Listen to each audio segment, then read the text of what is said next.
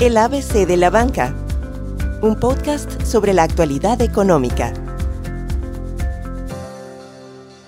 Hola, ¿cómo están? Nosotros felices de estar de nuevo con ustedes. Les recuerdo que el ABC de la Banca es un espacio de actualización generado por la ABC en el que abordamos temas de interés para impactar positivamente la sociedad.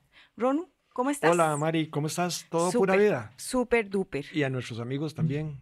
Exacto. Que estén pura vida. Exacto. Siempre fieles escuchándonos.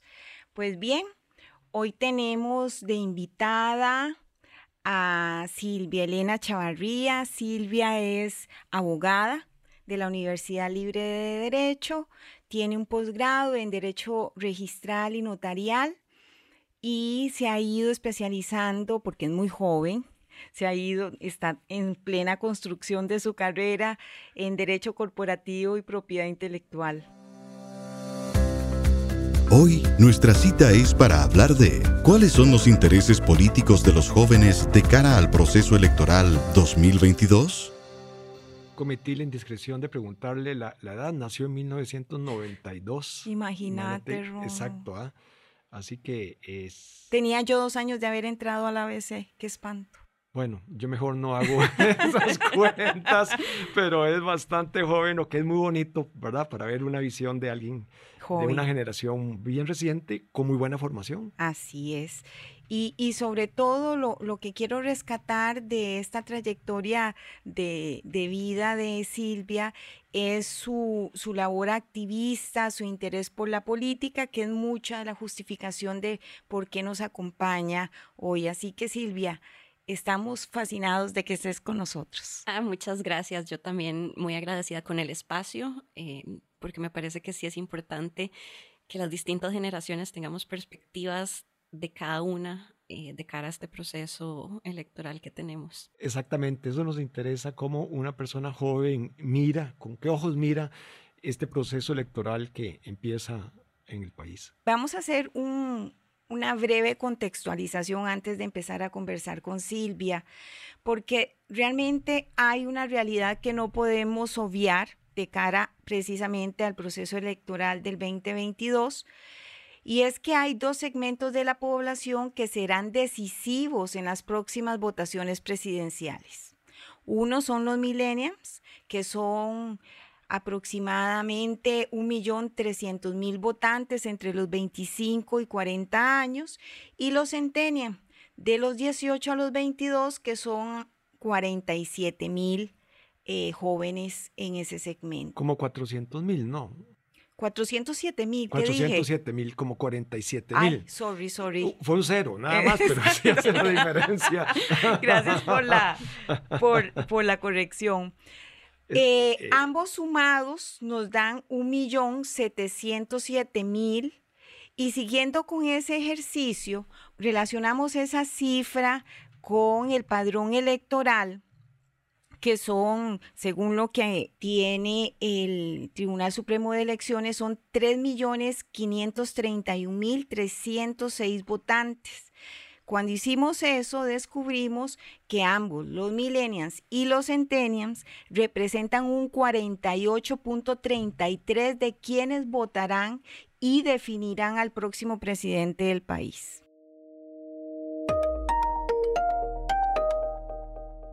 Así que con este contexto, ¿cómo no preguntarse por los intereses, necesidades y preferencias de, estos jóvenes? Hoy Silvia, que forma parte precisamente de la generación millennial, nos va a ayudar a poner en perspectiva esos temas. Así que para ir avanzando en el desarrollo, Silvia, contanos un poquito sobre tu niñez y tu juventud. Este, bueno, yo nací en Venezuela, eh, mis dos papás son ticos, pero mi papá es ingeniero agrícola, así que a finales de los 80 se lo llevaron para allá. Este, mi mamá es educadora, vengo de una línea de mujeres trabajadoras de toda la vida. Bueno, era educadora, ahora es abogada. Y nada, muy temprana edad regresamos acá a Costa Rica, eh, crecí en Curridabat y pues casi que no born, pero totalmente raised acá en Costa Rica. Eh, estudié en el este y bueno, todos tomamos malas decisiones y decidí ser abogada. Nadie es perfecto. Nadie es perfecto. Em, y como mencionabas, me he desarrollado más que todo en el, en el derecho corporativo y siempre acompañando mi vida profesional con buscar incidir de alguna forma y eso es lo que me llevó a temas de activismo y a la política. Fui parte del proceso de construcción y, y fundación del PLP, en el cual ya no milito, pero sí siempre he tenido un particular interés en estos temas porque el no preocuparse en la política es un privilegio porque significa que no te afecta lo que suceda y la verdad a todos nos afecta. Entonces sí, siempre he tenido como la visión de que mínimo, mínimo, estar enterada. Eh, entonces creo que también fue lo que me trajo a este espacio. Eh, ¿Y cómo te informas de la política?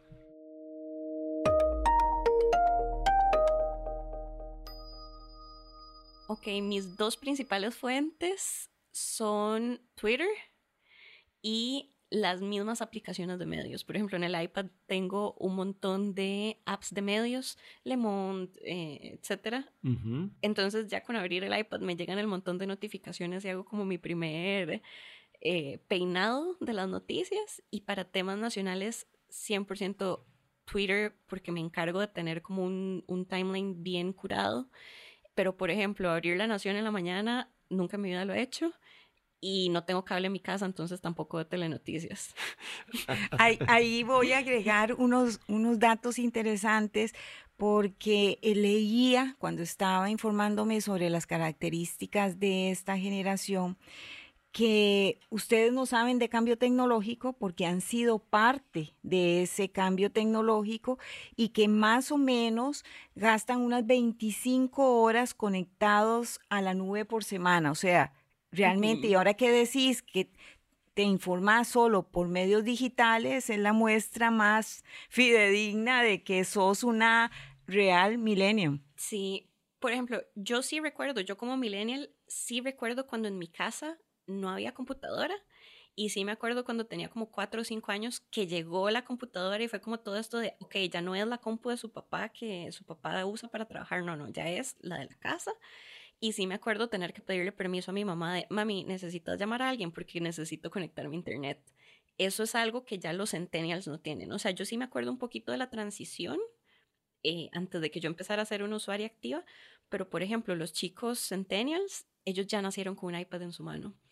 Eh, que es una pequeñita diferencia entre nuestras generaciones, pero sí, totalmente. Yo prefiero seguir a los periodistas que ponerme a leer un medio de comunicación, por ejemplo, al menos acá con temas nacionales. Eso me he enterado, eso ocurre. Eh, Twitter es una fuente de información. Yo estoy ahí, pero nada más veo, casi nunca participo. Este, Mari no está del todo. Tenemos formas de obtener la información diferente porque la parte tecnológica nuestra ha sido muy diferente. Silvia, imagínate que mi tesis, cuando yo hice mi tesis fue con una máquina de escribir. Y además eh, tenía que, eh, un modelo, debía de estimar un modelo econométrico y tardé como seis meses en esa estimación porque tenía que ir a la computadora central de la universidad. Con tarjetas. Con tarjetas. Y, Me han contado. Y, entonces era toda una historia, las tarjetas las dejaba en la noche, otro día aparecía el resultado, decía errores en tales tarjetas. Y bueno, fue un largo proceso que no voy a, a contar, pero sí tenemos, digamos, mi generación ha estado sometida a un cambio tecnológico ¿verdad? Algunos medio sobrevivimos, otros no han sobrevivido y otros les ha ido muy bien. Pero hay un cambio muy, muy fuerte. Es un estrés tecnológico, diría yo, porque, bueno, cuando yo entré a la asociación bancaria en el 90, no habían computadoras y el fax, olvídate. O sea, realmente nos ha tocado adaptarnos y yo creo que esta eh, observación que haces es muy, muy aclaratoria respecto de, lo fácil que les ha sido a ustedes, porque evidentemente han sido parte de este proceso. Y siguiendo con, nuestro interés, Silvia, eh, contanos y compartirnos un poquito cómo te has ido enrolando en esas acciones activistas, tus intereses, qué es lo que estás viendo en esos sectores. Eh, y qué te llama la atención?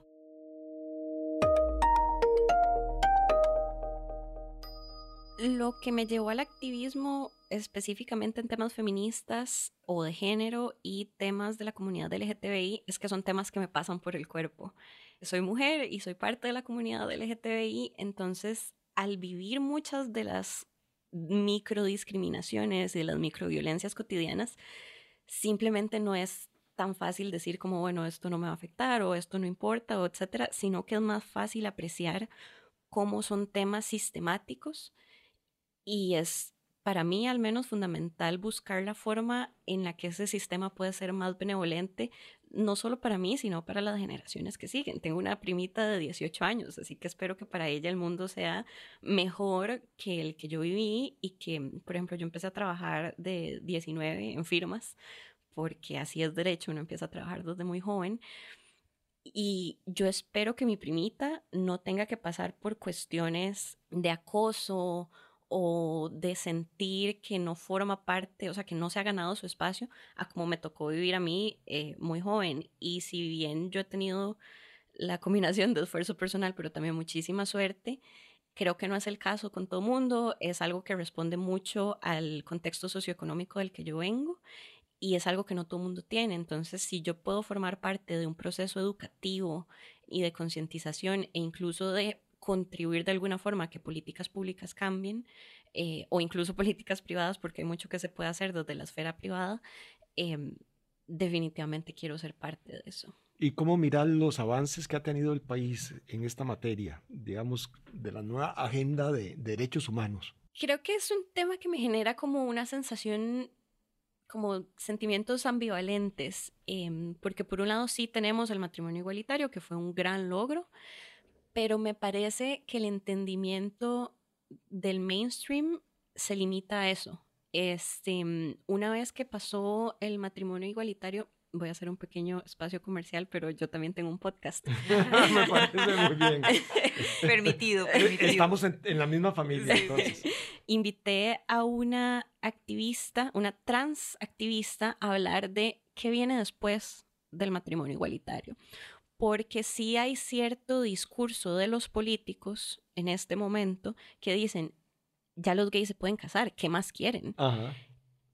Pero la comunidad LGTBI está formada por muchísimas personas, no son solo los hombres gays que forman parte de esto. Entonces, por ahora, ya el registro civil ha hecho algunos, algunas mejoras, pero por ahora le debemos muchísimo a la comunidad trans en temas de identidad de género, por ejemplo.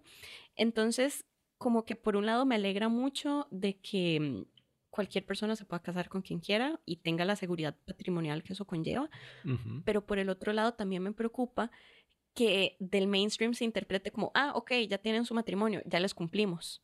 Y ahora esta agenda quede en el back burner por otros 10 años mientras hay temas más apremiantes.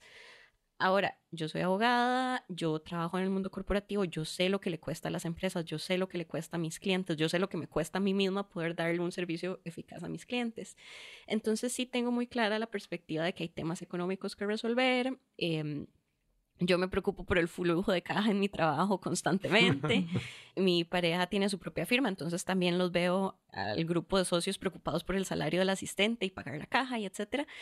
Entonces, lo que me llama la atención es que, y no es un reclamo a ustedes personal, pero los boomers, este, como que piensan que tiene que ser uno o el otro. Y son excluyentes las agendas. Ajá, como, como que el discurso suele ser muy excluyente cuando en realidad no lo es.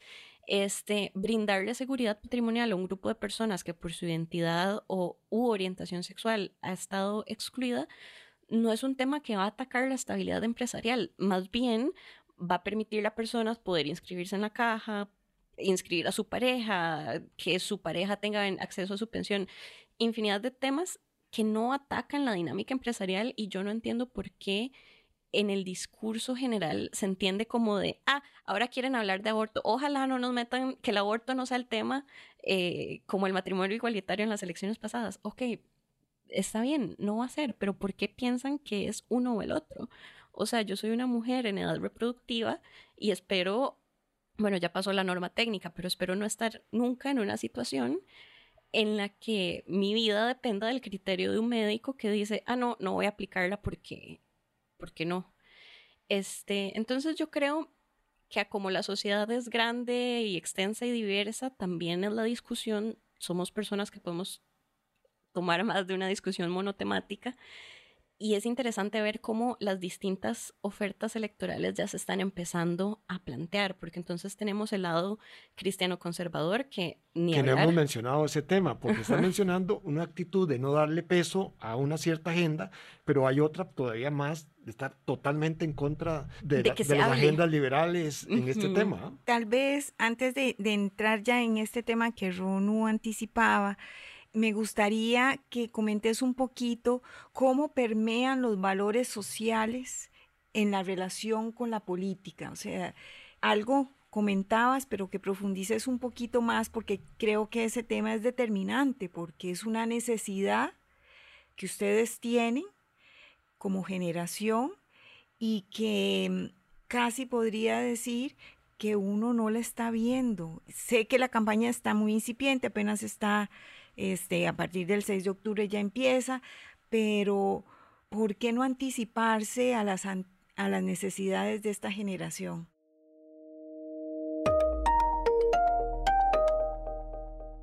A mí me llama mucho, mucho la atención algo de esta campaña o de este inicio, como de ir metiendo los piecitos en el agua, y es que la forma de tratar a los millennials es o antagonizándolos como, entre comillas, es que los progres quieren tal cosa o todo este cuento. Yo estoy hablando como muy de lo que veo y percibo en redes porque siento que ahí es donde está la comunicación o la conversación que nos involucra. Todo este tema de los pack lovers y etcétera, etcétera. Mi generación no quiere el pack. Nadie lo quiere.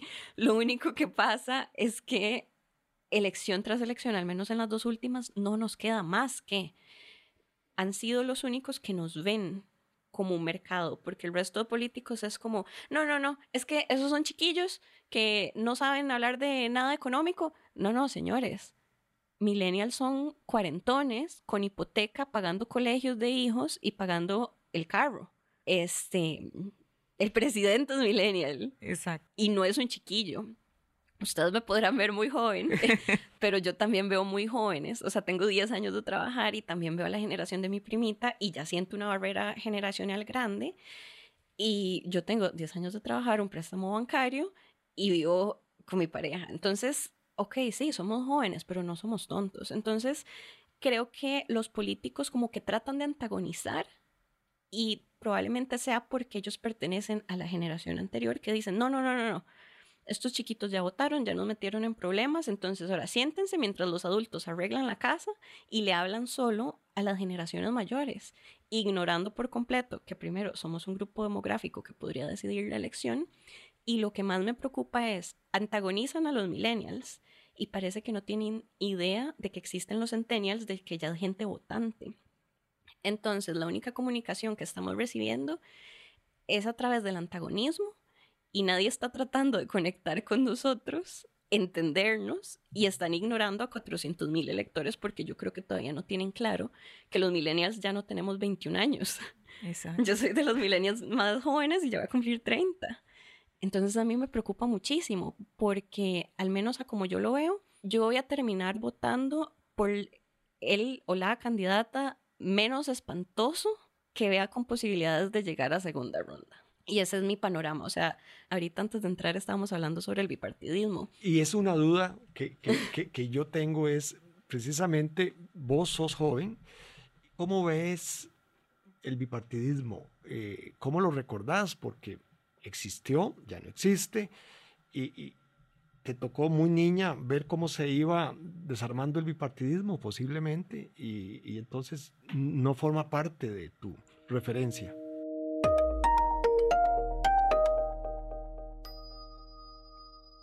El, el, bipartidismo lo viví porque en mi familia tengo mariachis y pericos, entonces sí vi ese compromiso.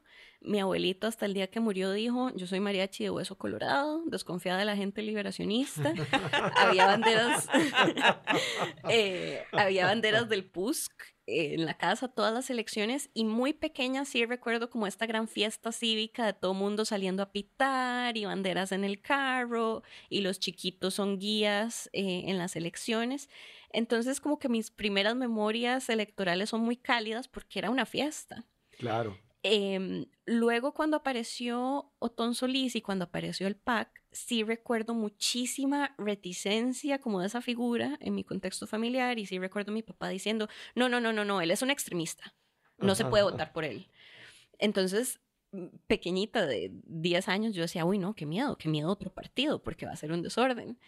Este, pero al menos aunque sí viví esa fiesta y salí con mis papás pitando en el carro y yo con una banderita atrás, yo nunca fui parte, digamos, ya como electora de eso, porque para cuando yo llegué, para mí desde el 2002, pero digamos que cuando mi primera elección todavía Laura Chinchilla era una candidata fuerte y ganó. Pero sin duda, salvo unas contadas excepciones que me parece que están más impulsadas por un interés personal, no hay nadie en mi generación que sea partidista abiertamente. O sea, los que yo conozco que son partidistas es porque están aspirando a ser diputados en esta o en la próxima. Claro. ¿Vos no tenés idea de tus amigos por quién van a votar? Pues todos estamos en la misma página. O sea, tengo gente que dice voy a votar por este porque al menos yo sé que no es así. Em, pero la mayoría estamos como de el que, el que sea menos espantoso, que sea mejor. Claro, pero es que mi generación yo sabía en qué lugar estaba ubicado cada quien. ¿eh? Entonces sabía quiénes eran del PLN, quién era del PUS y quiénes no pertenecían a, a ninguno.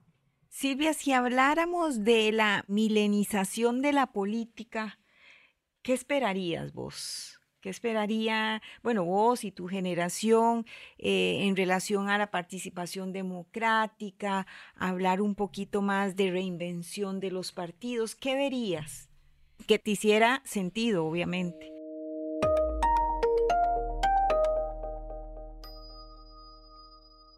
Lo primero y mínimo que esperaría es un relevo generacional que no sea con tokens.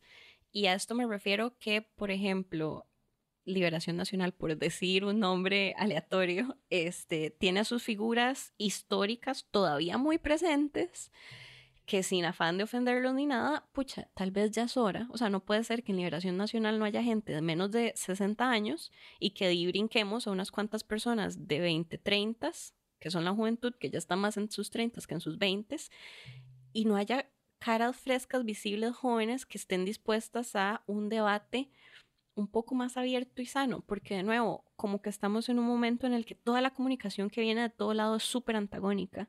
Estamos atacando y atacando y atacando en vez de discutir. O sea... Ahora, en los precandidatos del PLN no había, o sea, eran, eran de edades, eran de mis edades y algunos mayores los precandidatos del PLN me recordaron a los precandidatos de cuando yo era chiquita, porque eran muchos de los mismos.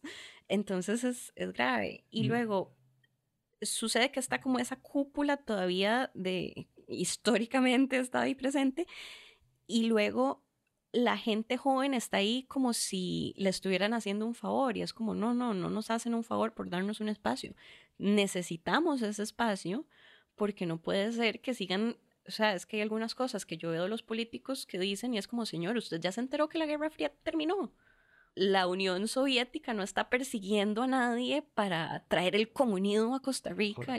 Es ese mundo dividido entre izquierda y derecha, ¿te hace alguna referencia? O sea, por supuesto me hace alguna referencia más histórica. en los libros de historia y me hace una referencia de que me preocupa ver cómo están poniendo en este binario la discusión política cuando somos un mundo que ya ha superado mucho ese tema. O sea, por supuesto hay izquierda, por supuesto hay derecha, pero me parece que también tenemos que tener en cuenta las libertades individuales que trascienden de la balanza política y me preocupa que se entienda que las libertades individuales corresponden a un tema de izquierda, que sí, está bien, la izquierda históricamente tal vez lo ha empujado más, pero, por ejemplo, yo soy una persona que estoy tal vez en temas económicos más orientada a la derecha, pero en temas sociales soy absolutamente liberal. Claro, ahí hay como unas contradicciones, porque hay personas que se dicen que son liberales, pero que son liberales, dice un amigo, de la cintura para arriba.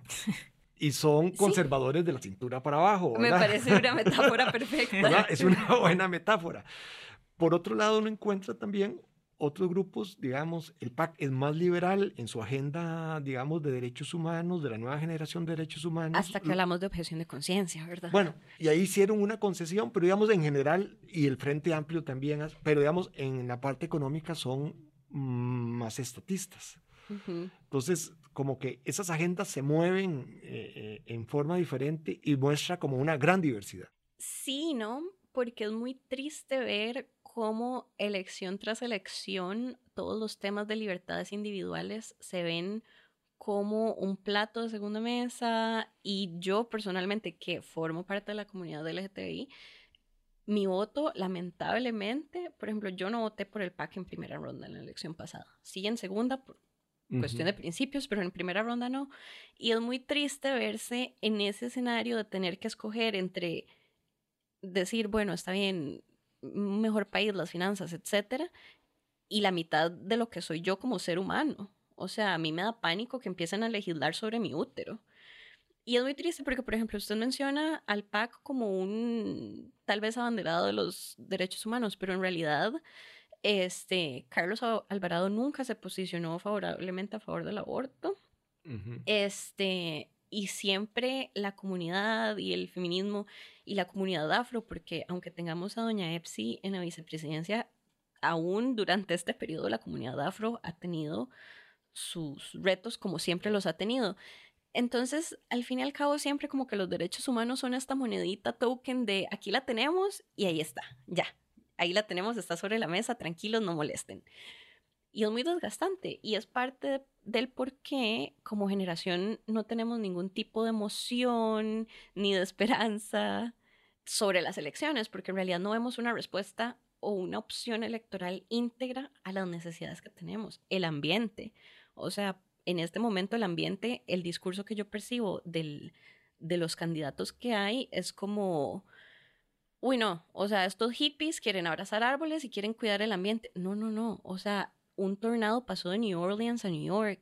La temperatura del mundo ha subido y los incendios forestales están todos, o sea, están súper frecuentes. Entonces no es un tema de querer salvar ballenas, que sí queremos salvar ballenas, pero es un tema del mundo en el que vamos a vivir si es que existe. Yo no tengo hijos, pero hay gente de mi generación que quiere tener hijos, muy poquita, pero ¿qué ¿en qué mundo van a vivir esos chiquitos?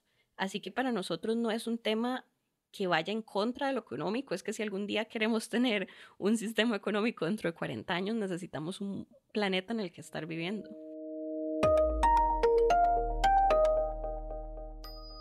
Y de la parte económica, ¿cuáles son los temas de mayor preocupación tuyas? No entrar en default, que, que, me parece que es como un mínimo. Un mínimo de la parte fiscal. Ajá, un mínimo de la parte fiscal. Em, de la parte económica me preocupa infinitamente el tratamiento que se le dan a los profesionales independientes en temas fiscales y en temas de seguridad social es simplemente grosero y lo digo con conocimiento de causa. Y en general el apoyo que se le da al emprendimiento. Este, muchísima gente joven quiere emprender porque también, no sé, como que a mí me chocan muchos comentarios del mainstream boomer, por decirlo de alguna forma, y cómo no responden a la realidad que vivimos. Por ejemplo, como de, ay, estos jóvenes que solo quieren trabajar para el Estado, etcétera, etcétera.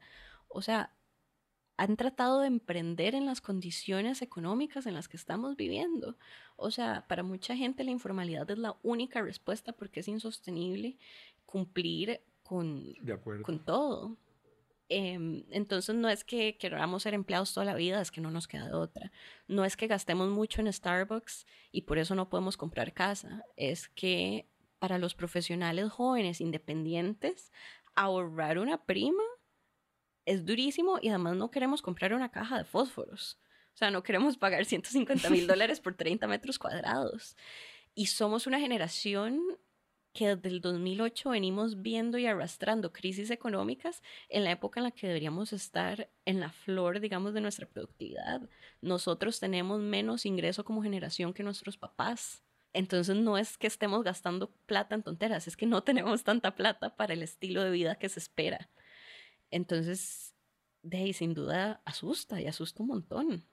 Y en eso es en lo que estamos. Ok, y tal vez para ir concluyendo este círculo, Silvia, eh, obviamente, viniendo nosotros de la banca, nos interesa hablar un poquito sobre la visión de esa relación de indiferencia que tiene tu generación con el servicio financiero, prefieren un teléfono inteligente que ir a una oficina tradicional, hacer una gestión. Incluso leí anoche que en una encuesta eh, británica de CAE se había determinado de que si Apple abriera un banco en el primer día tendría solo en el primer día 37 millones de clientes. Esa es la banca que ustedes quieren, la banca a la mano, con un clic. Eh, este, contanos un poquito qué perspectiva para concluir.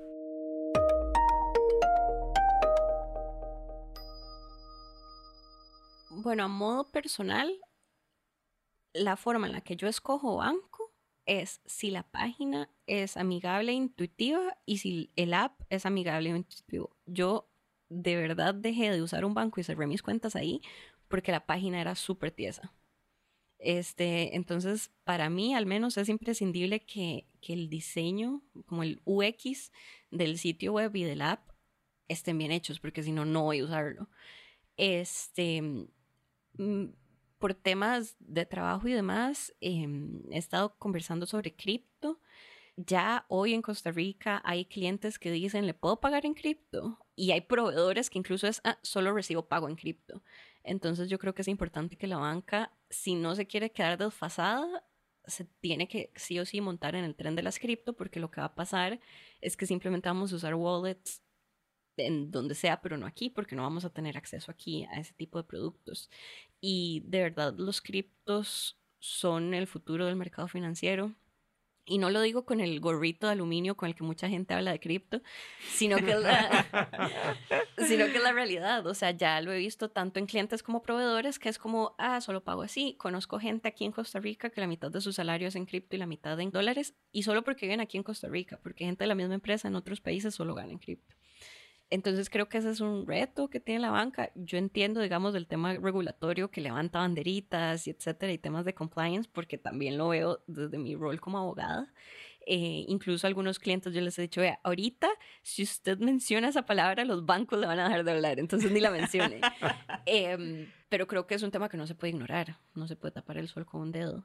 Y sí, en general, creo que al menos podría ser un poquito más eficiente. A veces es difícil trabajar con los bancos y me parece que por eso, no sé, modelos más friendly, tipo, bueno, ya Omni no, porque la SUGEF no, no los inscribió y no les dio la autorización, pero modelos tipo Omni podrían ser a lo que necesitamos ir porque es una respuesta inmediata que bajo el app y etcétera, etcétera. En la tarde llega el mensajero con la tarjeta y vámonos pero sí, definitivamente ir a pasar una tarde en una sucursal bancaria ya no es como vemos nuestro... Para tu abuelita y, para tu mamá, sí.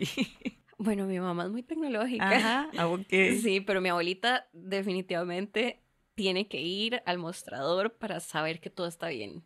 Eh, porque si de fijo no confía en eso de que yo le enseño, no, pero mira, aquí está la info y, y no, no. Pero sí, para nosotros es fundamental.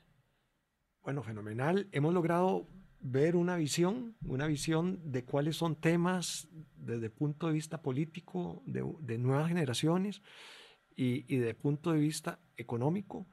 Los partidos políticos creo que tienen que tener no solo sintonía, sino la incorporación plena de otras, de otras visiones, lo mismo que el, el sistema económico y por supuesto el sistema bancario. El mundo va caminando hacia uso de nuevas tecnologías y nuevos métodos que definitivamente tienen que incorporarse. Así es. Muchísimas gracias Silvia por, por tus mensajes tan claros, también sustentados y por tu visión tan clara también. Con mucho gusto, gracias por la invitación. Gracias, Silvia. Bueno, les recuerdo que en la ABC velamos por su salud financiera.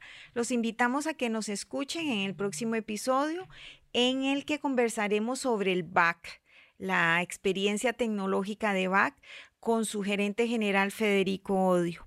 Sigue al ABC en Facebook, YouTube, LinkedIn, a Ronu Jiménez en Facebook y LinkedIn y a María Isabel Cortés en LinkedIn. Hasta la próxima. El ABC de la banca, un podcast sobre la actualidad económica.